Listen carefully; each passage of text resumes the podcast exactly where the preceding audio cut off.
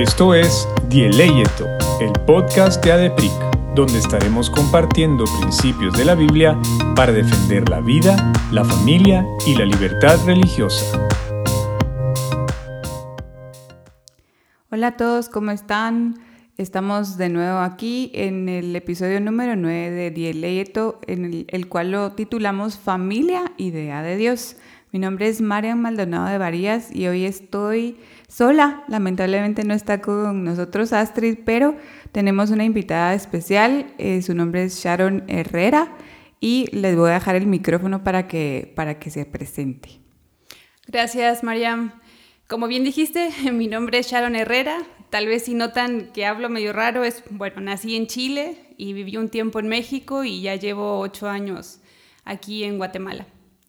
Súper, pues Sharon, eh, aparte de que sé que trabajas en el Instituto Crux, eh, que lo hemos mencionado y lo recomendamos muchísimo en este podcast, nos encanta, nos encanta toda em, la formación y todos los recursos que, que, dan.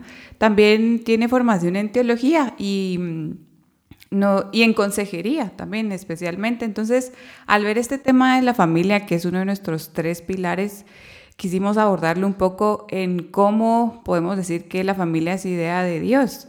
Yo eh, busqué algunos datos de, en Guatemala que hay cierta tendencia en el Instituto Nacional de, Estadística, que no hay muchísimos datos, pero encontré un poquito de, de una tendencia de cómo han aumentado divorcios en, en los últimos años. Vemos una, un número de más o menos en el 2010 habían como 3.500 divorcios y eh, hoy, o bueno, no hoy porque está hasta el 2017, pero aumentó 5.800. O sea, vemos como va en aumento y aquí veo la gráfica que tiene una tendencia al alza, dirían los estadísticos. Y es interesante porque... Eh, aunque, digamos, nosotros como cristianos no vemos esto como definitorio o definitivo, perdón, podemos decir que nosotros sabemos que la familia es idea de Dios, el matrimonio es idea de Dios y creemos que es un plan bueno para el hombre y para la mujer exclusivamente, a pesar de que hay muchas dificultades y hay quizás eh, obstáculos que debemos sobreponernos al ser esposos o esposas. Eh, ambos, ambos, Sharon y yo, somos casadas. Entonces, yo tengo una nena de dos años. No sé si tú tienes hijos no, no, todavía. no. Bueno, pues, eh, y, pero sabemos que el matrimonio al final, que es también como el núcleo donde se inicia una familia, es complicado, es bello y es lindísimo, pero al mismo tiempo es complicado porque son dos personas que se unen completamente diferentes con eh, el mismo fin de al final ser santificados, ¿verdad? Pero hablábamos con Sharon y queríamos hacerle algunas preguntas para, para la discusión y queremos ir al, al, final a la raíz de definir qué es la familia, qué es la familia según la Biblia. ¿Cómo podrías tú definirla? Claro, mira, bien tú lo mencionaste. Todo comienza en el Génesis, que es el primer libro que tenemos en nuestra Biblia, en el Antiguo Testamento, y comienza cuando Dios crea al hombre y a la mujer. Cuando Él los crea, significa que este es el Génesis de la familia.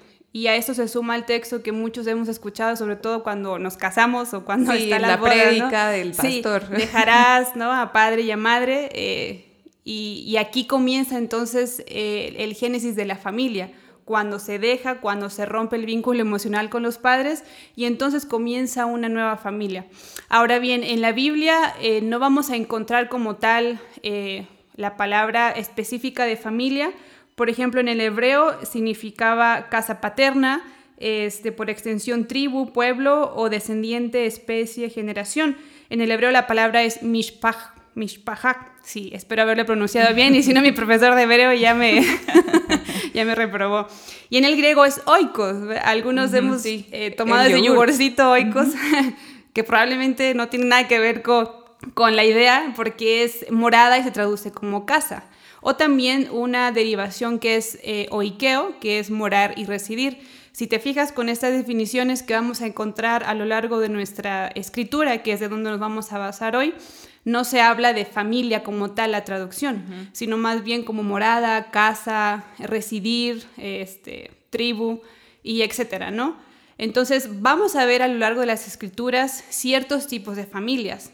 Comienza, por ejemplo, con los patriarcas, Después vamos a ver un tipo de familia en Proverbios, luego los Evangelios, en Hechos, en las cartas pastorales y donde me quiero enfocar más, tal vez en la plática, es en la familia de Jesús y en este tiempo en el que él vivió. Súper, y me encanta que digas eso y esa distinción porque realmente estamos, eh, o sea, usualmente pensamos en la familia como papá, mamá e hijos, ¿verdad? Pero podríamos ver otras estructuras de familia. O ayer que estaba buscando un poquito de estadísticas, vi que aumentó que un poquito, como dos puntos porcentuales, algo así, que hay ahora más eh, jefas de, de, familia, decía ahí, o sea, mujeres que son las que mandan en su hogar y al final se definía en este estudio una familia como las personas que viven en una misma casa o en un mismo hogar, bajo un mismo techo, no necesariamente unidos de sangre 100% o del, del, vínculo más cercano, el núcleo. Pero, perdona que te interrumpa, según la OMS, que es la definición que traje también para esto, eh, la OMS define la familia es un conjunto de personas que conviven bajo el mismo techo, organizadas en roles fijos como padres, madres, hermanos y etcétera, con vínculos consanguíneos o no, con un modo de existencia económico y social comunes, con sentimientos afectivos que los unen y aglutinan, pero ojo, es una definición que también eh, probablemente va a alimentar la idea o la agenda que traemos ahorita globalista, ¿no? Entonces también hay que tener ojo con las definiciones, porque definitivamente no podemos definir familia, eh, eh, sí su etimología, pero eso va cambiando de acuerdo al contexto que vamos viviendo. Es decir, familia en el Antiguo Testamento es una definición, vamos a decir, o un concepto muy distinto a lo mejor a lo que podemos ver en el Nuevo Testamento y lo que vemos hoy en pleno siglo XXI. En la modernidad. Y entonces, ¿cómo, qué, qué ejemplos nos da la Biblia de cómo debe ser o cómo es? Porque no sé si debe ser una familia. ¿Cómo es esa estructura, según la Biblia, lo, lo que nos has dicho, ese recorrido desde Génesis hasta, hasta el Nuevo Testamento. Claro, eh, voy a contarles un poquito de historia. Mi, mi esposo estudió historia, entonces ya me, me ahí me salpican sus, sus, ideas. Pero vamos a encontrar eh, en este caso la familia en el antiguo Medio Oriente y comúnmente pues muchos eh, lo leemos, lo sabemos, viene de un origen patriarcal, que probablemente hoy por hoy eso se discute sobre todo, ¿verdad? Tiene una connotación negativa. Exacto, pero y no es, del todo, no, no, es del todo negativa. al revés, diría yo.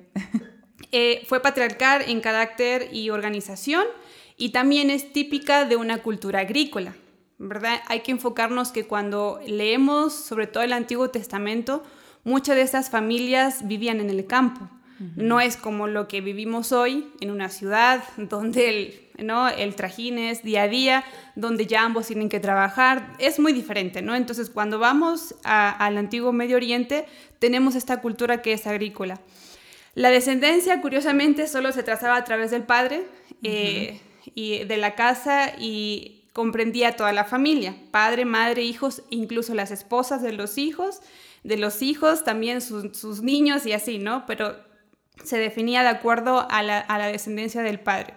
Convivían bajo un mismo techo, en torno a un mismo patrimonio y bajo la autoridad común del padre considerado como la cabeza. Incluso en este caso entonces las esposas de su hijo también tenían como autoridad a su suegro. A su suegro.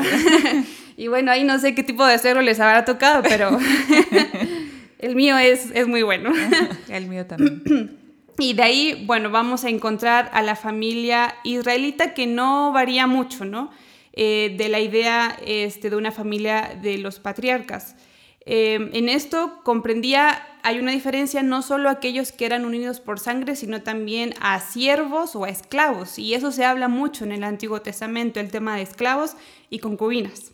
¿no? Que también uno ahí, wow, dices, bueno, ¿y cómo es posible que encontramos en la Biblia eso? Pues sí, lo encontramos en el Antiguo Testamento en una cultura específica. Y también se entendía como familia a los extranjeros que vivían dentro de este hogar, de, esta, eh, de este oikos. y a esto se le conoce como una familia extendida, ¿no? Entonces vamos haciendo un recorrido. En el antiguo, eh, todavía, bueno, nos detenemos, ¿no? En, en esta parte del antiguo, entonces tenemos a la familia que fue patriarcal, a la familia que también fue extendida, ¿no? que incluía a concubinas, a esclavos y etcétera, y tenemos la familia de Jesús. No sé si quieres comentar algo o sí, no, por favor, por favor, seguí. Bueno, para ubicar a Jesús, Jesús crece en Palestina, ¿verdad? Eh, esta era una sociedad también patriarcal, que era lo que estamos hablando, y también practicaban la poligamia.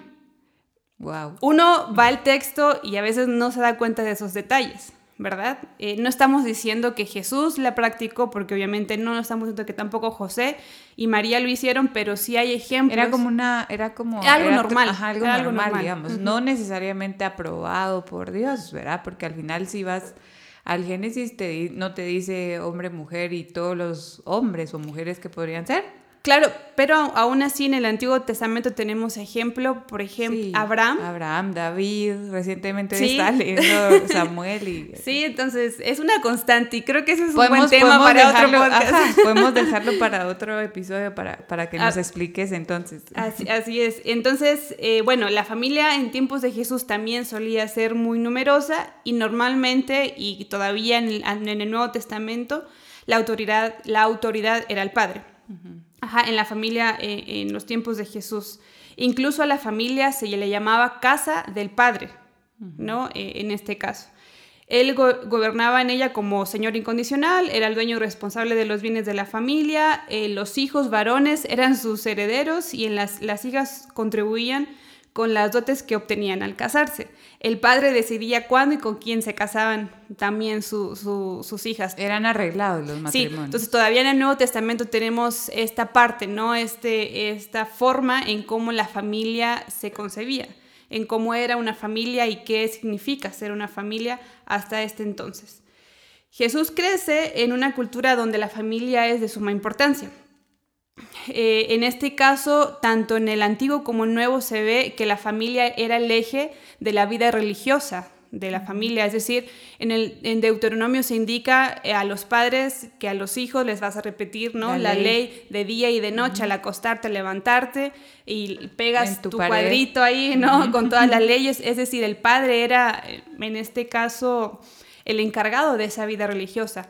También el padre o la familia era la encargada de pasarle su profesión al, hijo. Como lo vemos con Jesús, ¿verdad? Que era carpintero igual que su padre, según dice. Exacto, entonces era la idea de que incluso profesionalmente los padres eran los responsables de pasarle ¿no? lo que ellos hacían eh, como profesión y para sobrevivir también. Em, la familia era el centro de la vida cotidiana, centro de la vida religiosa y, también el ámbito de socialización primaria. En ella se va a transmitir entonces los valores, la fe, prácticas, costumbres, que sobre todo esta cultura judía tiene muchas costumbres y también, como lo comentábamos, profesiones familiares. Y para no cansarlos, les voy a dar unos ejemplos aquí. En Juan 4.53, y tal vez después ustedes lo, pueden, los que nos están escuchando pueden eh, un ratito ahí su Biblia, se puede ver que en el Nuevo Testamento, ya avanzando un poco, eh, eh, la familia era un lugar de contención, de apoyo y de promoción social para sus integrantes. En Juan también 12 del 1 al 3 era un lugar de acogida y de valoración especial. Y en Lucas, son tres ejemplos que solo traigo en 15, 11.32, la familia era un lugar de amor, de respeto y aceptación personal. Cada uno de sus integrantes tenía un lugar especial. Entonces, venimos aquí construyendo, ¿no? la idea de familia en la Biblia, ¿no? Y tenemos la idea de que, bueno, en un inicio la familia fue una concepción patriarcal.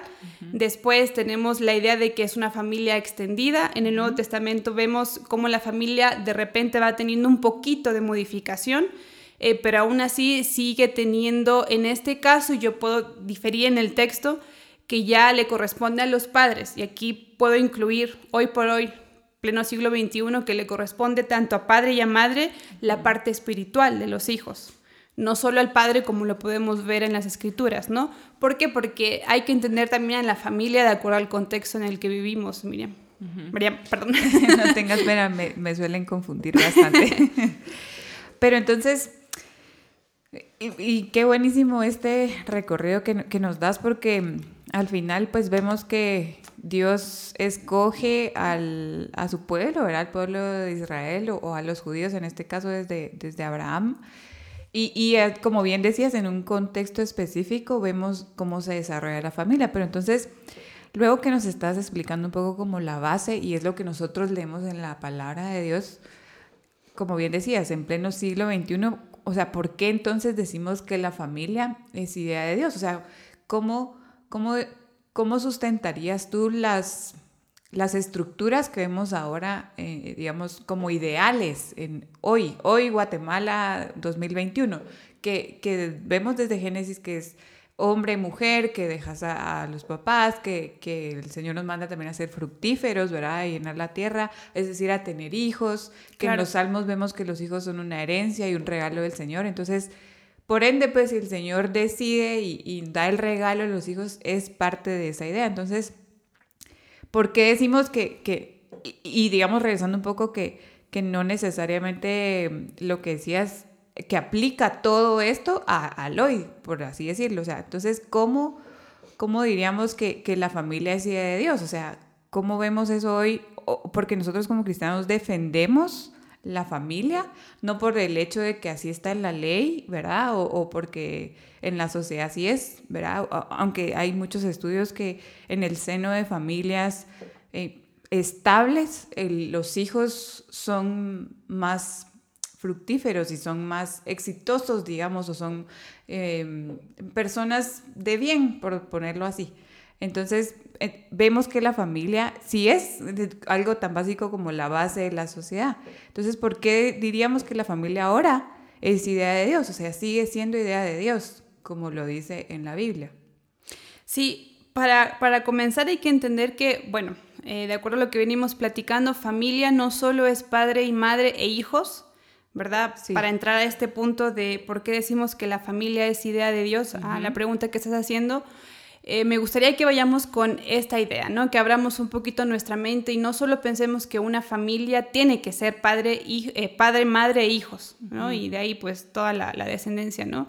También se considera familia a, por ejemplo, una mujer que queda viuda y solo queda con su hijo, o un padre o una madre que adopta, ¿verdad? Y bueno, no, no está presente en este caso la otra persona. Y diferentes concepciones de familia, ¿no? Para aclarar primero, me gustaría comenzar con eso ahora. ¿Por qué decimos que la familia es idea de Dios? En un capítulo que estaba estudiando para hoy, el título que le pusieron estos escritores, el doctor Mijangos y eh, Guillermo Taylor, colocaban el título Arquitecto de nuestra familia, ¿no? Y como otra vez lo vamos a referir y tal vez no nos vamos a cansar de, decirlo en este podcast, en este episodio, comienza en Génesis. La familia comienza con la unión de, eh, de hombre y mujer. Y comienza obviamente dentro de un matrimonio donde se tiene una relación sexual y se procrea y entonces eso comienza a ser familia. Lo primero que conocemos, ¿no? Como familia, padre, madre e hijos. Ahora, ¿por qué es idea de Dios? Si podemos ver a lo largo de la Biblia, mediante y por medio de la familia se traspasaba la fe, las costumbres, todo obviamente en cuanto a, las leyes que en aquel momento no eh, se le dieron a Moisés, todo se traspasaba a través de la familia. los hijos aprendían a través de sus padres, los padres aprendieron a través de sus propios padres, ¿no? Y así es la línea. Entonces nos preguntamos hoy, si en este caso tu, tu nena, ¿verdad? Es, es una nena. Eh, tú le enseñas los valores y obviamente los valores de acuerdo a tu fe. Le enseñas una moral que se atiene o, o, es de acuerdo a la fe que tenemos, ¿no? Amar al prójimo, hacer el bien, y etcétera. ¿De qué forma estos valores cristianos se van a ver reflejados en la sociedad si no hay familia, si no hay hijos? Si no hay una procreación entre un hombre y una mujer, de qué forma vamos a conocer a Dios si, si nosotros como padres no educamos de acuerdo a nuestra fe a nuestros hijos. Entonces, por ahí podemos comenzar por qué la idea de Dios al hacer familia, ¿no? Al crear esto, o sea, eh, y, si, y si podemos detenernos bien al estudiar Génesis, o sea, es como ¿Por qué? ¿Por qué no dejó al Edén solo con los animales y solo a Adán? ¿Por qué tuvo que crear a una mujer? ¿Por qué eh, eh, se le llama ¿no? la ayuda idónea? ¿Por qué la creación estuvo completa hasta que la mujer fue creada? ¿no? Y por qué entonces después, eh, bueno, pasa lo que tuvo que pasar, ¿no? Ellos pecaron y etcétera, y se conocieron de una forma sexual que probablemente no era el plan de Dios, pero así ha sido, y así fue, pero por medio de la familia es que entonces nosotros vamos entendiendo nuestra fe y vamos conociendo quién es Dios, porque así fue en Deuteronomio, así también está en el Nuevo Testamento, y creo que hoy por hoy eso es lo que hacemos como familia. Y, y eso va también linkeado, aunado a que, digamos, cuando hablabas eso de por qué el Señor em, decidió que fuera así, pues algún día tal vez lo sabremos al llegar, ¿verdad? Allá, allá con Él, pero también se me viene a la mente cómo actualmente está la idea que incluso, y en sistemas comunistas, marxistas, en donde el Estado toma, mm. toma el rol de padre, ¿verdad? El control completamente en un sistema totalitario, por ejemplo, en donde los papás ya no tenían esa potestad de, en sus hijos, ¿verdad? Sino que el Estado toma ese rol paternal. Y ahí ahorita me, ¿qué, es lo que estoy pensando ahorita? Es completamente en contra de la idea de Dios, porque Dios dice que los padres son los que tienen que eh, educar a sus hijos eh, o, digamos, predomina lo que el padre y la madre quieren decirle o comunicarle a sus hijos e, en contraposición a lo que el Estado o el gobierno, por decirlo así, quisiera hacer. Entonces, quizás pasamos al otro punto que era, entonces, ¿qué rol tienen los padres en la educación de sus hijos? Esto es importante porque, como decíamos, actualmente podemos ver esa influencia incluso de, esta agenda globalista que que una de las cosas que, quiere hacer es destruir la familia. Y si es idea de Dios, eh, hasta yo me atrevería a, a decir que es que es satánico, ¿verdad? O sea, decir que, que, el Estado, el gobierno, que un partido, que, que, otras personas pueden controlar lo que les enseñan a tus hijos. Mm. No estoy hablando de, un sistema, digamos, estatal que podría funcionar, digamos, pero que fuera eh, laico. Pero, eh, ¿cómo, ¿qué rol entonces, qué tan importante es que los padres eh, puedan educar a sus hijos? Ya nos has hablado un poquito como que, que dicen el tema de las tradiciones, que, que, ellos em, dan las tradiciones o pasan las tradiciones, pero ¿cómo, tal vez lo voy a unir con la otra pregunta, cómo se puede entonces fortalecer a la familia, y, ya, que sabemos que los padres tienen este rol, y, y, por qué es tan importante en una sociedad, y no solo en una sociedad, sino en la iglesia? Claro, me, me, hace mucho sentido lo que tú dices, porque si, si se derrumba la familia, ¿qué nos queda entonces como sociedad? Si la familia es el agente principal que educa, ¿verdad? El niño que hoy tienes ¿no? en, en tu casa, a futuro va a ser un adulto que sale al mundo y se puede convertir en qué. Hemos visto todas las matanzas que al menos en Estados Unidos hay de, de, adolescentes. Y yo me pongo a pensar, cada vez que veo eso, digo, ¿dónde están los papás? ¿Por qué un niño tiene que llegar eh, a tener esa, esa forma de sacar todo su odio, su depresión y todo lo que mentalmente puede tener matando a otros seres humanos? Y mi pregunta es, si la familia es el principal agente educador, ¿verdad? Lo hablamos desde nuestra fe, ¿verdad? Cada vez que me refiero a eso, me voy a referir a la parte eh, eh, completa, ¿no? De nuestra fe, la moral, la ética, los valores dónde están los papás hoy por hoy, ¿verdad? Entonces, si nosotros como familia vamos a ser atacados, vamos a, dejarnos atacar por, bueno, cualquier cuestión que ahí suceda en nuestro día a día, entonces la pregunta es muy pertinente. ¿Qué rol tienen los padres, eh, Mariam? Yo estaba trabajando una investigación de campo donde eh, el estudio principal es determinar cómo el abandono emocional de los padres en la niñez afecta al adulto. Y sabes con cuántas consecuencias uno se encuentra que ni siquiera de adulto uno lo entiende. Pero es porque fui abandonada emocionalmente, no físicamente, sino emocionalmente. Entonces, ¿qué rol? El Señor lo estableció desde un inicio. ¿No? Deuteronomio 6, del 6 al 7, debes comprometerte con todo tu ser a cumplir cada uno de estos mandatos que hoy te entrego. Repíteselos a tus hijos una y otra vez. Habla de ellos en tus conversaciones cuando estés en tu casa y cuando vayas por el camino, cuando te acuestes y cuando te levantes. ¿Qué rol? Para empezar, esto desde la perspectiva bíblica, ¿verdad? Los hijos van a entender la concepción de un Dios, la concepción de Jesús, la concepción del Espíritu Santo a través de los padres. No a través de la iglesia, no a través del mejor culto que los niños pueden tener, a través de la mejor historia bíblica, del cuadernito, de lo que sea que le compres, sino a través de sus padres, a través de cómo ellos viven su fe, cómo ellos dan el ejemplo de su fe, cómo ellos eh, pues atraviesan y responden cuando hay crisis, cuando, bueno, suceden mil cosas, ¿no? Entonces, ¿qué rol tienen? Yo creo que es el primordial en la educación de los hijos porque em, si los padres no están ahí, si los padres son ausentes, si los padres, eh, no solo con el tema de la fe, sino también su educación, el amarlos, el abrazarlos, el darles cariño, el tener un tiempo de calidad con los hijos, creamos ciudadanos diferentes, ¿no? Creamos ciudadanos que van a tener una fe eh, fundada en, la verdad, fundada en las escrituras, fundada en una moral, en una ética, en valores donde vamos a hacer una diferencia. Si los padres están ausentes, entonces, ¿quién toma ese rol? Las redes, TikTok, los youtubers, podcasts, los amigos, los amigos, ¿no? Hoy todo ya es virtual por el tema de pandemia y si nos actualizamos eh, los chicos están pegados al celular más que antes. ¿Y qué es lo que ven? Tema de pornografía. Si la pornografía está, está la masturbación y eso se va a hacer una adicción. Entonces, si el rol de los padres, o más bien si los padres no están cumpliendo su rol, entonces, ¿quién está tomando ese rol? Y ahora lo unimos entonces con la pregunta de cómo podemos fortalecer a la familia. Bueno, hay muchas instituciones, organizaciones, las iglesias tienen un fin de capacitaciones. El punto es que los padres vayan que los padres vean que su primera tarea y ante lo que van a, ante lo que Dios les va a decir, yo te di una familia y qué hiciste con ella, es el que punto uno. nos, nos va a pedir cuentas, Exacto. Como papás. Es el punto uno. O sea, no es tu trabajo, no es cuánto dinero puedes ganar, no es cuánto puedes este, trabajar o demostrar. Son tus hijos. En el caso del esposo también es tu esposa.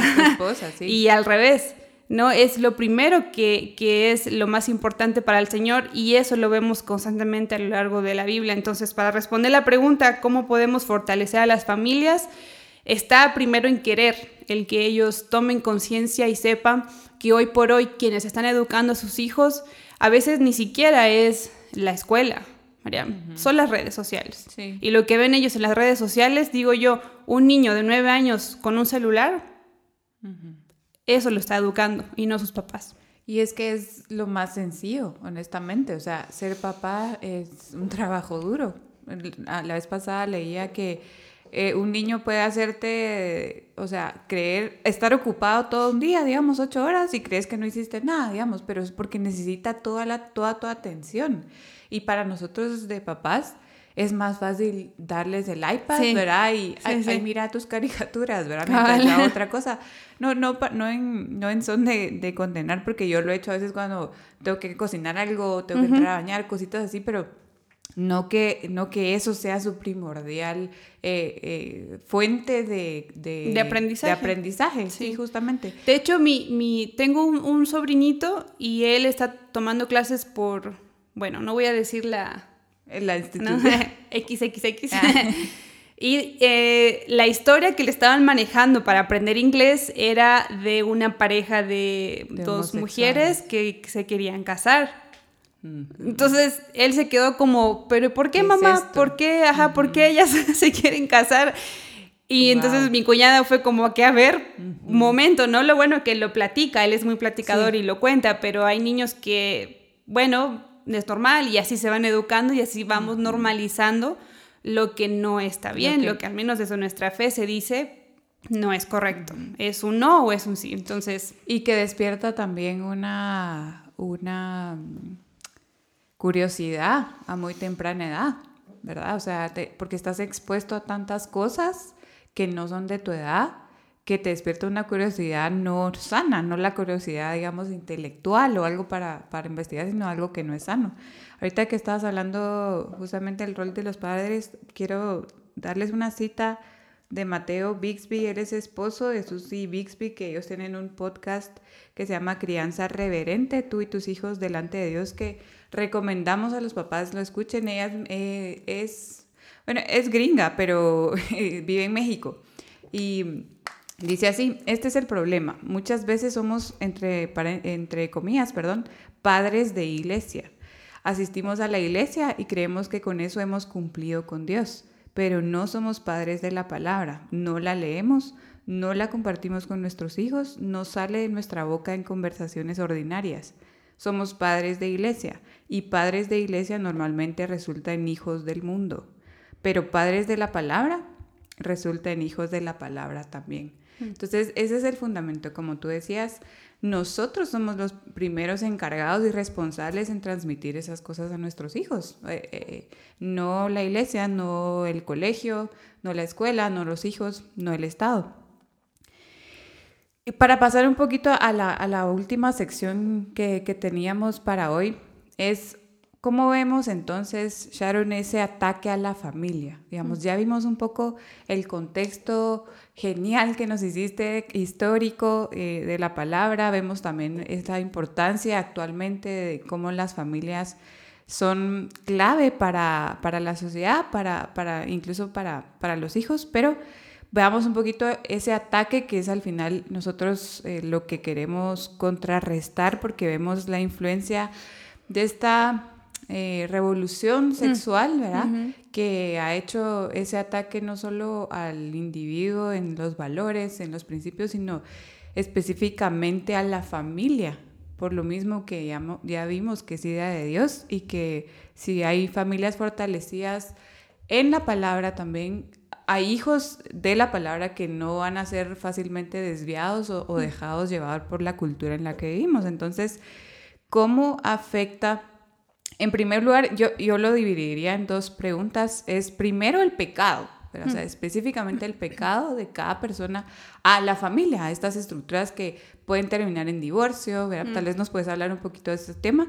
Y la otra pregunta es cómo entonces afecta la influencia cultural, o sea, yo lo veo como el pecado como desde dentro, o sea, desde dentro para afuera del ser humano y la cultura desde afuera hacia la familia. Bueno, con la primera pregunta, que son excelentes ambas preguntas, eh, cada uno nace y como bien lo sabemos, lo siento, es calendario, no hay pena. espero que no se escuche eso. como bien sabemos, eh, en términos de, de, iglesia, lo vamos a llamar así, ¿no? Eh, con una naturaleza pecaminosa, ¿verdad? Y si usted que nos está escuchando, pues no ubica ese término, pregúntele a su pastor o escríbanos, ¿no? Ajá. Eh, nacemos con, con esta, esta, oscuridad en nosotros y cargamos, ¿verdad? Con, eh, lamentablemente, bueno, los cromosomas de nuestros papás y entonces nos vamos formando y vamos formando nuestro carácter y etcétera, ¿no? Y vamos a ir luchando con esta naturaleza pecaminosa. ¿Qué sucede, Mariam? Salimos al mundo y comenzamos a tener experiencias, digámoslo como hijos cristianos, tal vez, ¿no? Como hijos del Señor y entonces vamos formándonos, vivimos cosas, hacemos cosas, eh, probablemente por nuestra personalidad, por nuestras tentaciones, vamos haciendo, ¿no? Un sinfín. Unes a estas dos personas y ¿qué pasa?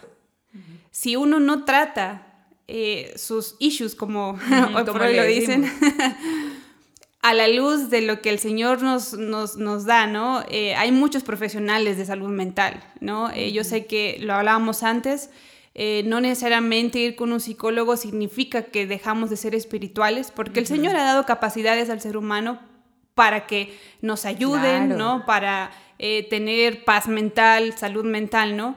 También está, por ejemplo, el tema de la consejería profesional, que es lo que yo he estudiado, y al final, ¿no? Podemos... Eh, eh, utilizar ambas cuestiones. Sí, hacer una sinergia. Exacto. Entonces, a tu pregunta de cómo afecta el pecado a la familia, antes de mirar hacia afuera, porque es muy fácil acusar, ¿no? Es que la agenda globalista, es que el presidente, es que la escuela, es que, etcétera. ¿Qué pasa primero con mi vida? ¿Qué cuestiones son con las que yo estoy luchando antes de tal vez decir, bueno, tengamos un hijo o antes de unirme en matrimonio? Qué cosas son tan este, oscuras, si lo podemos llamar así, que tengo que llevarlo a la cruz, que tengo que ser consciente, que tengo que decir como los alcohólicos anónimos, ¿no? Tengo soy, un problema. Soy alcohólico y sufro con eso, soy ¿no? pecador. Exacto. Y a veces no somos conscientes de eso. A veces como cristianos decimos, pues voy a la iglesia, cumplo con esto, cumplo con lo otro, como típico fariseo, pero al final no miramos, ¿no? Eh, lo que sucede eh, dentro. Nosotros arrastramos las tradiciones o cuestiones de nuestra familia. Cuando David y yo nos casamos, hicimos una medio lista, ¿no? Yo sé que yo lucho con esto por esto, por mi papá, por mi mamá, y yo no quiero traer esto a mi familia. Lo mismo hizo él. Y estamos caminando, ¿no? Conscientes un poco ahí, vamos poquito a poquito, pero somos conscientes, ¿no? Porque a veces como cristianos pensamos que la fe funciona como una varita mágica, ¿no? El Señor me va a ayudar, el Señor me va a liberar, pero hay una parte que nos corresponde a nosotros. Entonces, ¿qué hacemos? Busquemos ayuda con tu pastor, con tu líder, seas un joven, seas eh, ya un adulto, seas un joven profesional, ¿no? Este, estés casado o no, lo que sea, ¿no? En la condición que estés, en el estatus que esté, busquemos ayuda si la necesitamos porque el pecado está ahí. Y todo lo que nosotros cargamos en nuestra naturaleza pecaminosa no se va a ir cuando aceptamos al Señor. no se va con una oración no se va por más que lea la Biblia. ¿No? Y eso me gustaría que se entienda en ese contexto, porque por más que uno se mutile a uno mismo, hay cuestiones que uno tiene que colocar en la mesa y trabajarlas conscientemente y pedirle ayuda al Señor, ¿verdad? Entonces, creo que, no sé si estoy respondiendo a la pregunta, pero Es, es la idea que se me viene. Sí, totalmente. Yo, yo creo que es un punto tan importante que, que al final es la importancia de, como dicen muchos, predicarnos el Evangelio día a día. O sea, eh, el Evangelio no es solo para evangelizar, el Evangelio es para nosotros, el día a día. Necesitamos ese, e, e, ese mensaje, recordarnos que necesitamos salvación, que todos los días necesitamos rendir nuestro pecado, como tú decías, porque Tienes tanta razón y me encanta que nos hayas compartido ese, es un buen tip. La verdad que, que, que, como pareja estemos tan unidos y tan conscientes del pecado, no solo como lo que nosotros traemos, como bien decías, esa naturaleza pecaminosa, sino el pecado de, nuestros padres, ¿verdad? O, o, problemas, por no decirlo solo pecados, sino los problemas, que acarreamos, ¿verdad? Por un por un papá ausente o, cualquier otra cosa que pueda afectar Perdón que, la familia. que te interrumpa. En, en, este estudio que estaba haciendo, eh, la consulta fue cuáles creían, eran 100 personas que respondieron a este estudio de campo, cuáles creían ellos que fueron las razones por las cuales sus papás les abandonaron. La respuesta principal fue porque mis papás no trataron sus, sus problemas y nos traspasaron sus problemas a nosotros o vivieron sus problemas a través de nosotros. Es decir, si mi papá fue golpeado por su papá, nunca lo solucionó, eh, nunca lo, lo, habló, no pidió ayuda, ya sea con un consejero, un líder, un pastor, y lo que sucedió fue repetir el mismo patrón, siendo papás cristianos, siendo pastores, en el estatus que quieras. Repitieron lo mismo. Y es curioso porque fueron 100 personas que respondieron eso. Entonces, eso llama la atención, porque es, eh, si, si la familia es la base de la sociedad y como padres no estamos conscientes de eso, y nuestras, nuestros problemas se los vamos a pasar a nuestros hijos y nuestros hijos salen entonces con un trauma, por así decirlo, ¿qué hacemos entonces? Y que es verdad, o sea, e, ese tema del trauma nos asusta un poquito, pero digamos, yo soy, yo soy hija de papás divorciados y al llegar al matrimonio veo patrones que inconscientemente yo hago mm. a raíz de ese trauma. O sea, es un trauma, ¿verdad? No, no es una mala palabra. Y como decís, hay dos cosas, gracias al Señor, que, que, podemos reconocer, ¿verdad? E, ese problema y que busquemos ayuda, que, que seamos vulnerables como familia. O sea, incluso no solo entre pareja, en el momento en que, que crezcan nuestros hijos, podamos decirles, mira, yo tuve esto o a mí me pasó esto, pero yo soy así y te pido perdón, ¿verdad? Y ser vulnerable, esa dinámica familiar, ¿verdad? Que es tan necesaria. Eh, para este tema, yo he estado recientemente viendo unas conferencias de, de, una psicóloga cristiana que se llama Diane Langberg, no sé si la has escuchado, pero ella justamente decía tres cosas que son necesarias para superar un trauma y no necesariamente tiene que ser algo tan eh, eh, digamos, grueso, como, una, como un abuso sexual tan, tan fuerte, como, para no decir grueso, un, tan fuerte como un abuso sexual o, algo que uno dice, eso sí es un trauma, ¿no? O sea, puede ser solo la separación de tus papás o cualquier cosa, ¿verdad? Puede ser un trauma. Y decía tres cosas, tres T's en inglés. Eh, talk, tears y time, ¿verdad? Hablar, llorar y el tiempo. Eso sana un trauma. Y, si no hay una de, las tres, no funciona. O sea, tienen que ser las tres. Y me hizo tanto clic porque es cierto, o sea, yo lo he vivido también en mi propia vida y es algo que es necesario en la familia, porque eh, si en el núcleo familiar, si en la casa hay estos ataques mismos de, nuestro pecado, de nuestra naturaleza pecaminosa y de nuestros los problemas eh, anteriores en, nuestra casa, del padre, digamos, eh, vamos a traerlos a la familia. Eso y eso es algo que va a repercutir eh, para afuera. Y eh, otra cosa que se me venía a mí a la mente al pensar en este tema del ataque a la familia es que de afuera para adentro, como hablabas de, la, de, la influencia cultural, yo veo también cómo se quiere desmeritar el matrimonio, se mm. quiere desmeritar la maternidad. O sea, ahora, y digamos tú y yo somos mujeres que vivimos en la ciudad de Guatemala, eh, ambas tenemos eh, estudios superiores, cosa que es un porcentaje bajísimo en nuestro mm. país. Pero está siempre ese ataque al decir, bueno, entonces seguí, seguí y, y, hace una carrera profesional que está bien, pero al final no puedes decir, eh, si la mujer que no tuvo esa oportunidad está en su casa y es madre y es esposa, es menos que yo. No, o sea, e, ese regalo del matrimonio y la maternidad son bellísimos e igualmente importantes, ¿verdad? Otra cosa que, que yo había visto es cómo nos dicen, ah, y hablabas un poquito del tema de pornografía, que si no tenés sexo fuera del matrimonio, sos alguien retrógrado, sos eh, ¿verdad? Eh, cuadrado, por decirlo así. Eh, vemos también la influencia de la rebelión de los hijos, porque ahora vemos tanta influencia de afuera que, bueno, hay que hacer disciplina, pero no, o sea, no vamos a la Biblia para ver cómo se disciplina un hijo. Y en disciplina no estoy diciendo necesariamente utilizar vara, que es como lo que dicen. Hay diferentes opiniones, pero eh, como tal vez terminando un poquito, eh, ¿cómo ves tú también esta influencia cultural? También hablamos un poco fuera de micrófonos de la ideología de género, la identidad de género, de cómo nos han dicho que cómo deberíamos de actuar según nuestra sexualidad. Nuestra sexualidad nos define y no nos define Cristo, que es, regresamos al inicio.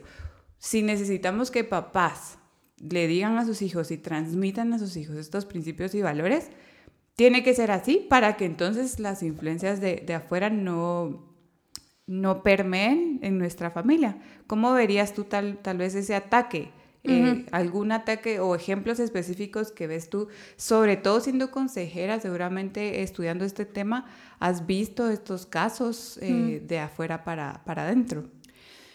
Mira, es, es muy triste porque em, de acuerdo a lo que pude ver en mis prácticas, en el tiempo que estuve de voluntaria en el centro de consejería en CETECA, en un seminario que se encuentra aquí, la mayor... Digamos, el mayor porcentaje es ausencia de los padres. No necesariamente física, como te lo mencionaba, ¿no? Muchas de las personas que van o iban a la consejería era, mira, necesito que me arregle, ¿verdad? Como si pudiera ponerles una pastillita y yo encantada sí, me la tomaría primero yo, ¿no?